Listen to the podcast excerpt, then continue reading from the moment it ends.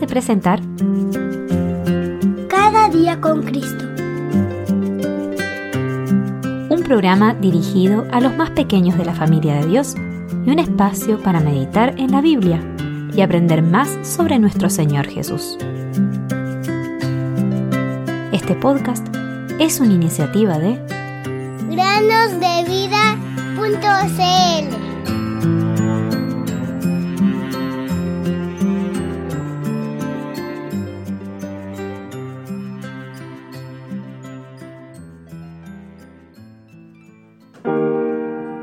Y sabemos que a los que aman a Dios todas las cosas les ayudan a bien.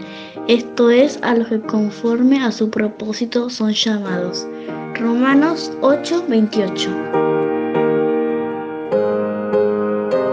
Bienvenidos queridos amigos y amigas de vuelta a las meditaciones en el podcast Cada día con Cristo. Esperamos que en este mes que ha pasado hayan estado escuchando las meditaciones anteriores y estén preparados para las nuevas que vendrán.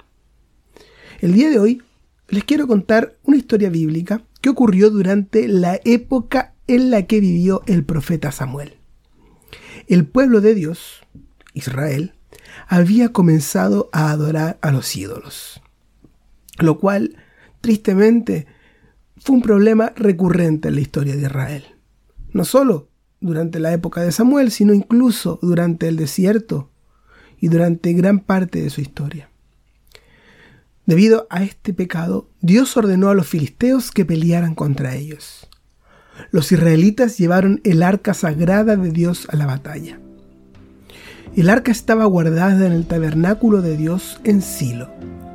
Pero desafortunadamente, los israelitas pensaron que ésta los ayudaría en la batalla. Pero no fue así. Los filisteos robaron el arca y se la llevaron a su hogar y todo Israel quedó muy perturbado por esto. Antes de continuar, queridos oyentes, quiero enfatizar de que lo que hizo Israel fue utilizar el arca de Dios como un amuleto de la suerte.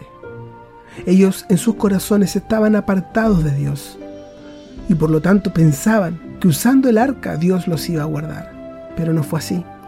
Lo mismo puede suceder con nosotros. ¿Cuántas veces usamos el nombre de Dios en vano? ¿O pensamos que simplemente por ser hijos de Dios, Él nos preservará en nuestros malos caminos? Luego, en nuestra historia, vemos que los filisteos tomaron el arca y la colocaron en el templo de Dagón, el dios pez. Al día siguiente, Dagón estaba postrado boca abajo frente al arca. Los filisteos tomaron este ídolo y lo volvieron a poner en su sitio. Pero a la mañana siguiente, Dagón estaba de nuevo en el suelo, y su cabeza y sus manos cortadas. Los filisteos se llenaron de miedo, y muchos de ellos incluso sufrieron llagas dolorosas debido a que habían robado el arca de Dios. Enojados por lo que estaba pasando, los filisteos decidieron devolverle el arca a Israel. Muchas personas estaban enfermando e incluso algunos morían. Colocaron entonces el arca en un carro y unieron dos vacas para que las llevaran de vuelta a Israel.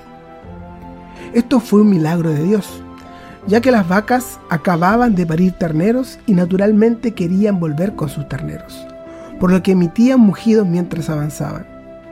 Además, ¿cómo sabrían las vacas a dónde ir? Pero Dios las guió hasta Israel.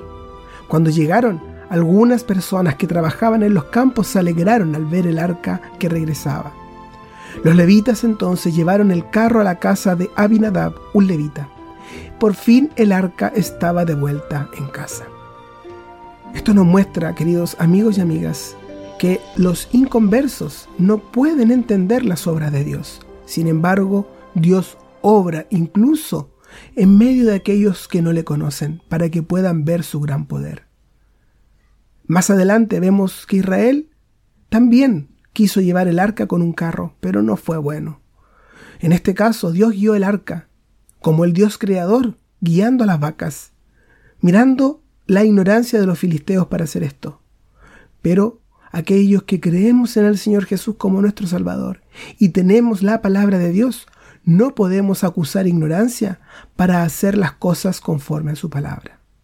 A pesar de todo esto, y al considerar esta historia, podemos exclamar, junto con el profeta Samuel, hasta aquí nos ha ayudado el Señor.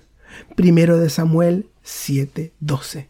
Los quiero animar a poder leer toda esta historia completa.